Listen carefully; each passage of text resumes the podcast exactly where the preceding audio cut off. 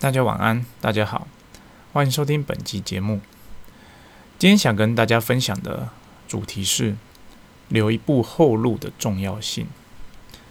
什么叫做留一步后路呢？意思就是，当我们在做任何的决策的时候啊，我们应该要多想一些，至少你要多想一步，达到说，如果你目前想走的方向行不通的时候，你至少还有第二个选择。这叫留一步后路的重要性。为什么突然间想聊这个呢？主要就是呃，最近有一个客人他在跟我们问呃案子。那我在因为我是接手呃以前主管留下来的客户名单嘛，那这客人我之前并没有很常联系，所以我对他不太熟。但因为这次的案子没有办法交给助理小姐们处理，所以我必须。啊，亲自下去去了解啊来龙去脉，因此呢，我把公司过去跟这个客户往来的信件啊，好好的读了一遍，想去了解说，诶，到底过去发生了什么事，然后以及目前的关系如何，以及这个客人目前在询问的这个案子，我们当时处理的结果是什么？然后我看到后面就是看到最后一封信，然后我就一个很大的 question mark。最后封信的内容大概就是啊，不好意思，您的要求我们这边无法提供。我已经跟你讲过了，我们能够提供的方案就是啊，前一封 email 讲的那两个方案。那您现在想要这个，我们没办法提供。就到这边啊，好像有一个结尾，但老实说，对我而言，我觉得这个整个问题都没有解决掉。就是客户提出的需求，我们公司没有正面的回应。我们也没有正面的拒绝，那就变成我说，我就把业务助理找来说，诶，这个案子回想一下，当时到底结论是什么？因为我从这边我看不出结论，客人的那个问题到底有没有解决？他想了一下，他说，嗯，当时就是因为他们要求我们重做一某一些配件，那公司这边没有要做嘛，那所以就是呃，对方请我们出了一份所谓的。嗯，不是叫协议书啊，叫做说明书、说明函。那说明函的部分就说，诶，我们能够提供的解决方案就是 A 跟 B，那就是这样子。那至于其实他们最想要的 C 方案，我们这边完全没有的回应。那我说好，那你知道我们提供的这解决方案 A 跟 B 有没有解决客人的那个问题？他说没有，不是，他不是说没有，他说他不知道。然后。因为我也没办法去询问客人，诶，你这个案子到底解决了没？因为其实也过了两年，那以及说，呃，去找之前的主管说，诶，你记不记得这个案子当时处理的状况？我只能从各个相关人士那边大概问一下，大概问一下，那大家就是回想回想，然后但是都没有一个肯定的答案。总之就是处理到这个一个悬在那边，就是我们能够提供的方案是这样子，然后就没有然后了。那这跟今天的主题有什么关系呢？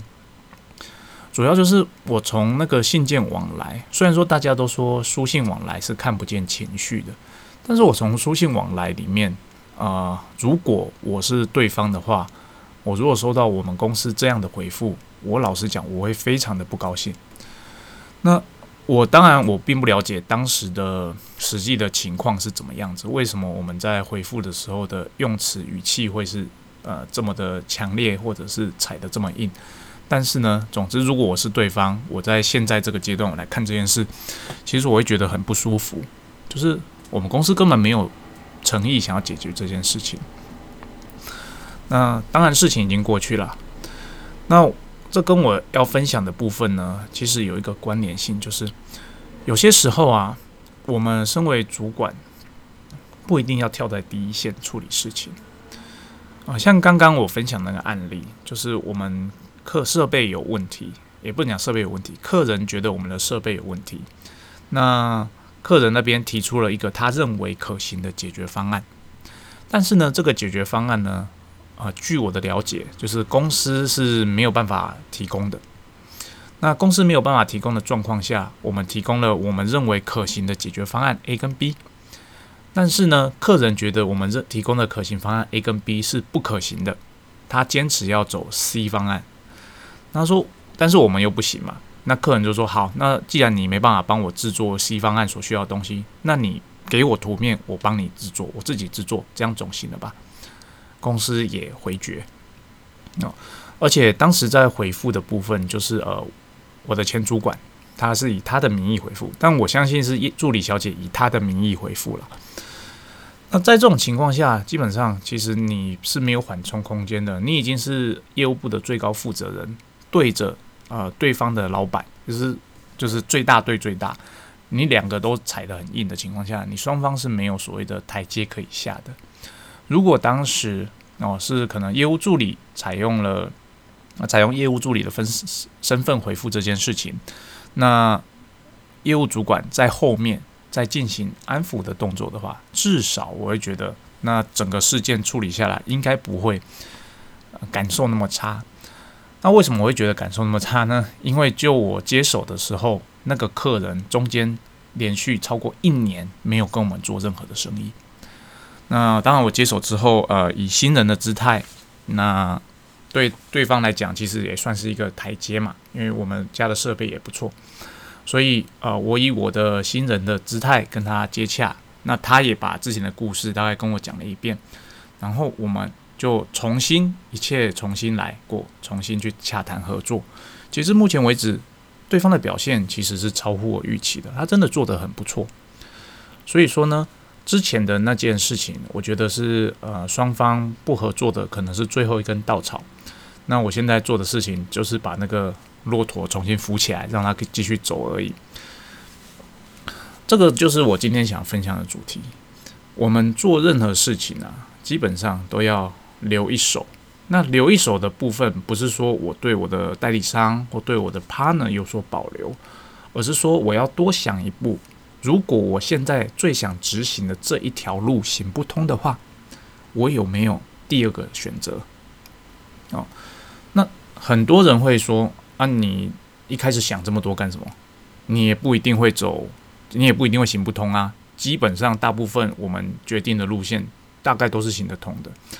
可是呢，就是会遇到这种状况。要是真的行不通的时候，那个后果是不是我们可以承担的？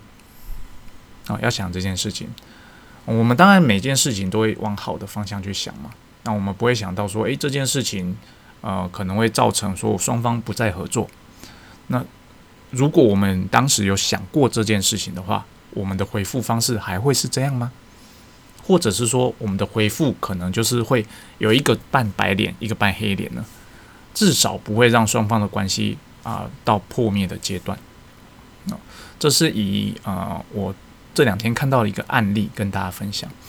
我再用比另外一个例子来举例的话，会比较容易理解。举例来讲，像。这几天有一个台湾的客人来拜访我们公司，那是算临时拜访的。我早上接到一个电话，说：“诶，下午能不能来你们公司拜访一下？那有一个案子要讨论。”我看一看时间，说：“嗯，大概可以。”哦，所以他下午就准时来了。哦，他来了，带着他们公司的呃生产主管一起来，带着两张图面来，就说：“嗯，我想要这样的东西，你有没有 solution 可以提供？”我看一看，我觉得有，大概有两个方向可以提供。啊，A 设备是比较基本、比较便宜的，那它应该可以解决你可能百分之五十的工作。那 B 设备呢是比较进阶、比较自动化的哦，也许你的工作百分之七八十都可以做，但是呢，A、B 设备的投资额差异很大，以及 A、B 设备你要操作的技术能力差异很大。你想要哪一个？哦，个人想一想，他决定他 A 设备。我说好啊，那我之后会请业务给你报价。然后，因为来的是公司的大主管，就说不用等业务报价，你现在就给我价格。然后我就说好啊，那我就下去算了一个价格给他。然后我给他价格之后，他是说来你自己开价，最低可以多少？我说没办法，嗯，你不如你开个价给我吧。那假设我报价是呃三十万好了，他就开了一个价格啊二十万。我说没辙，对这个价格不可能接受，那太低了。哎，即便你是我的老客人，这个价格就算我签了，我老板也不会签。他说，然后我就说怎样了？他说我不然你就开一个价格。我说嗯，不然二十八万好了。他说不可能。那我说你的二十万我也不可能，我的二十八万你也不可能，那怎么办呢？这个时候呢，我就把我们的客服主管请过来说：“诶，他现在想买这个设备啊，可是呢，我们价格谈不拢，怎么办？”那客服主管就是跳下来说：“啊，那这样好了啦，不然我设备去帮你做安装，跟你现场那边的呃产品有所做借接的动作。那你不然你们两个价格看能不能取个中间值嘛？那看二十六万好不好？我二十五万好不好？对。”那个老板听一听，他说：“好了，不然这样子，二十四万啊，成交好吧？不然的话，你就是回去跟我们采购谈。二十四万，我算了一算，虽然说比我预想的目标价低，但是呢，我觉得是一个公司可以接受的价格。我说好了，我们也不要浪费时间，那就你要的这些东西加一加，二十四万卖给你了。那借接的部分这边由我们帮你处理。好，这个故事听到这边，你一定觉得。”这跟所谓的留一步有什么关系？当然有关系。我在报价的时候啊，我给他的价格，其实我已经把价格拉高了。因为我知道他会议价，而且我也知道他会议价的很凶。只是说他当时议价的幅度比我想象的更高 哦，更就是他开的价格超乎我的预期，所以我当下是无法决定的。但是呢，我还有留下的另外一手，就是什么？就是客服主管这一手。对，因为如果我对他，因为我已经是业务部的最高呃负责人了，他也是公司的最高负责人，我们两个其实是谁退让都是没有转换空间的。就是我退，就是我对不起我的职位；他退，他已经讲出一个价格了，结果他退，在他的呃下属前面，其实面子上也是挂不住的。这个时候呢，就需要一个缓冲剂。客服主管这边呢，当然我们是事先已经合作过很多次，有默契了。哦，之所以把他叫来，就是想要做一个中间的缓冲，所以由客服主管开出的那个价格，基本上就是我的合意价格。那对方主管现在看到一个台阶可以下嘛？诶，客服主管这边开的价格要做面子给他，那这样好了，取一个中间价，但我也不能够就是接受我们我方开的价嘛，那我再砍一点啊，二十四万，这种情况下成交，所以。虽然说一件小小的当面的议价案，其实你当下要考虑的事情就很多。如果我们一开始就傻傻的就拿出，诶，这老客人嘛，我就拿出公司给老客户的最低价给他，你觉得这个案子会有可能成交吗？一定不可能，客人他才不会相信你拿出来的价格是最低价。好，就是我一直跟我们国内业务说的，你在报价的时候啊，不要习惯的，你就是把公司的底价摊给别人看，你怎么知道你的价格？对对方来讲是高还是低哦，以及说你怎么知道对方对这个设备的需求是急迫还是不急迫哦？他对我们公司看法是多少？你的掌握度是多少？如果你这些都没有办法很很有信心的呀知道的话，你为什么要把你自己的底牌摊给别人呢？然后再回头来跟我要折扣，说诶，对方说这个价格不行，能不能打个九五折，打个九折？但，可是呢？如果有一次你试试看，你报价你就不要拿出底价嘛，你就拿出牌价给他，好，然后他一定他就跟你议价啊，议价的时候你可能就是很轻松嘛，就是底价之上你开个价格给他，说不定就成交啦。为什么不这样尝试呢？因为这个也是一种心魔。除了我刚刚提到的啊，我的习惯就是我在做这些报价动作的时候，我一定会预想到后面会做的。啊，A A 方案、B 方案、C 方案，如果朝 A 方案去了，我有什么样应对的方式？B 方案去了，我有怎么样的应对方式？那如果我们一开始就把牌摊在底下的话，基本上你是没有任何的应对方式的，你就是价格给他，祈求他拜托下单给我。其实身为一个业务，这样是不负责任的。我们在国内业务的部分，我们要谋取的是为公司取得最大的利益，而不是卖东西。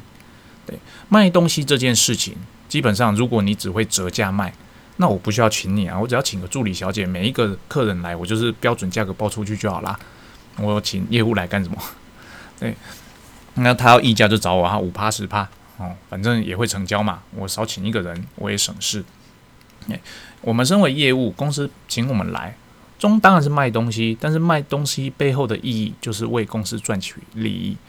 就像呃，这是内销的部分。就像我对外销小姐说的，做外销助理最重要的事情是什么？帮助经销商赚钱。帮助经销商赚赚钱这件事情，你就是要想尽你的办法，帮助他可以把订单拿到。然后，因为我们对经销商的价格基本上就是统一固定的嘛。当然，对某些经销商可能会价格有点不一样，但大体上都是有一个经销商的价格。经销商也不太会跟你议价。那东南亚的比较会，但是欧美基本上也不太跟你议价。所以对对他来讲，你就是报价去，他订单来；报价去，他订单来。这种时候基本上比较不会有像刚刚国内业务的这种思思绪。那你要帮助他的方式，就是用别的方法去想办法帮助他，想办法让他更了解设备，想办法帮他做设备比较。那在国内业务的部分呢，你要做的当然是不止这些，你这些都要做。除此之外，你要对价格也是有 sense 的部分，不要一直认为说产品的价格应该要多少才卖得出去，不要认为说竞争对手的价格比我们低二十 percent，所以我就要 follow 竞争对手的价格，基本上这是不对的。如果我跟竞争价格、竞争对手的价格是相同的，那我身为我们公司，我的品牌价值在哪里？你身为你业务，你有没有办法把公司的品牌价值、公司所能提供跟竞争对手不同的东西展现给客人看，以及我们公司整体的实力所呈现出来的那种感觉的品牌形象，真的跟对手都一样吗？好好思考这件事情。你就会知道，卖相同的价格，或者是去追竞争对手的价格，这件事本身就是一个不合格业务，哦，本身就是一个不合格的业务。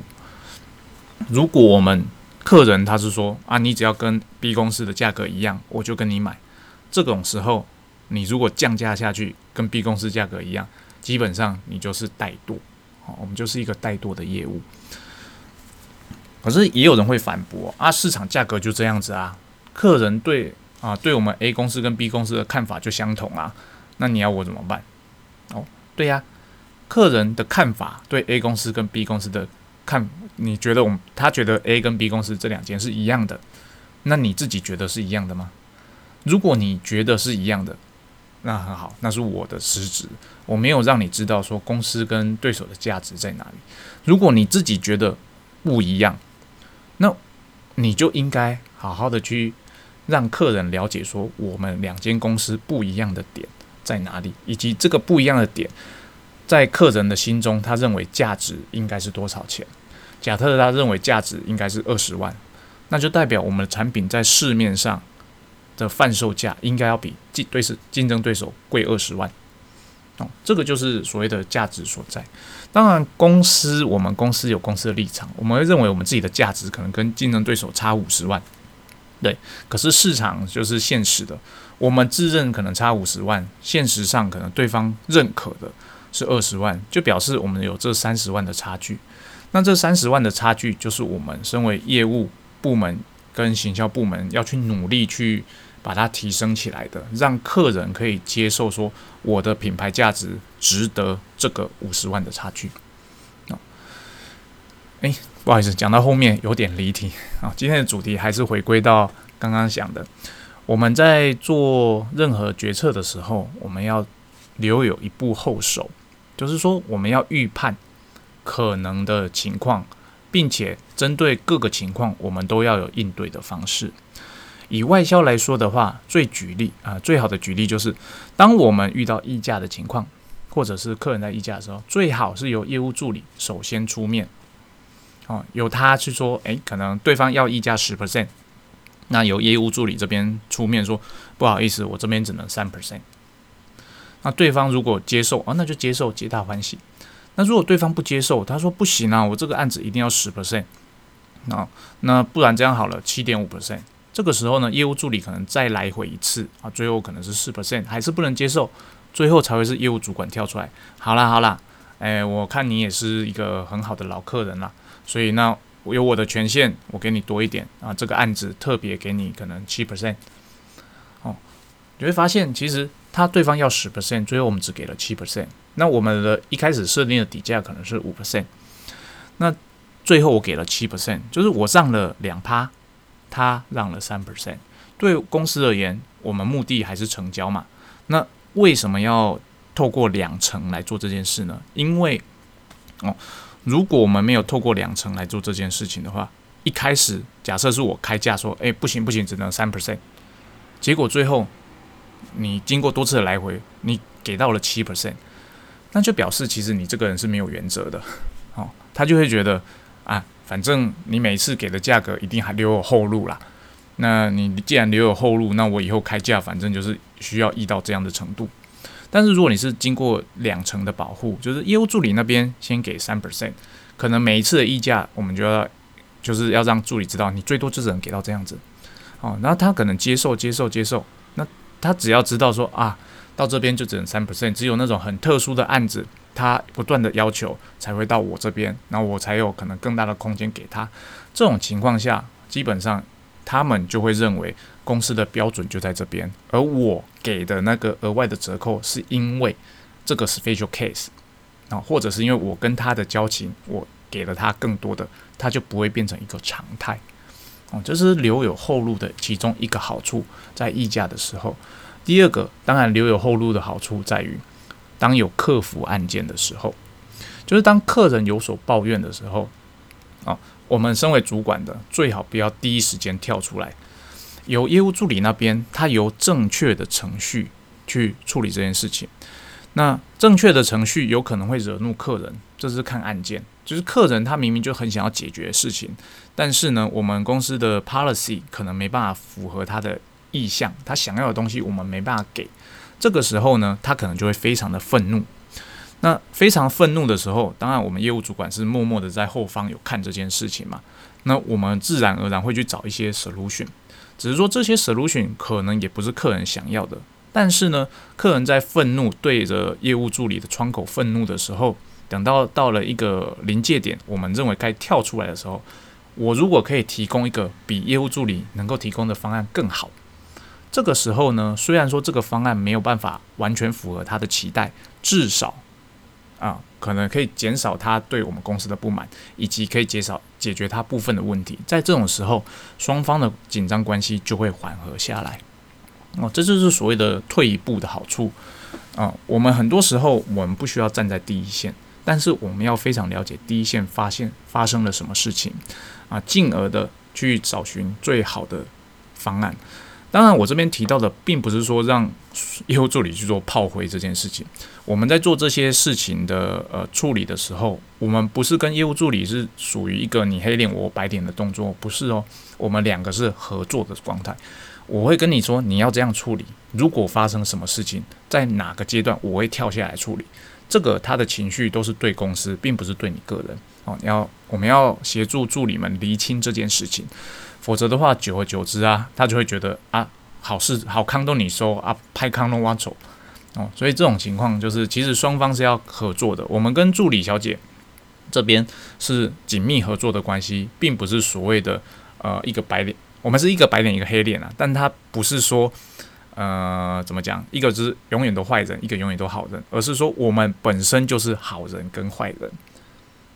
不知道讲到这边大家听得懂吗？我跟助理小姐，我们本身就是好人跟坏人，其实我们就是一个 team 呐，只是由他那边去做呃比较怎么讲制式化的回复，让客人知道我们公司底线在哪，然后再由我这边做一些比较 soft 的回复，让客人知道说我对他有特别的关心，那利用这样的心态来解决事情。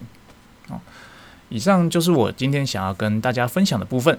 那如果大家有类似的案例值得分享的话，我也希望大家写个信给我哦，让我知道说，诶，你有遇过类似的情况，你怎么处理的？我也很好奇大家是怎么处理的。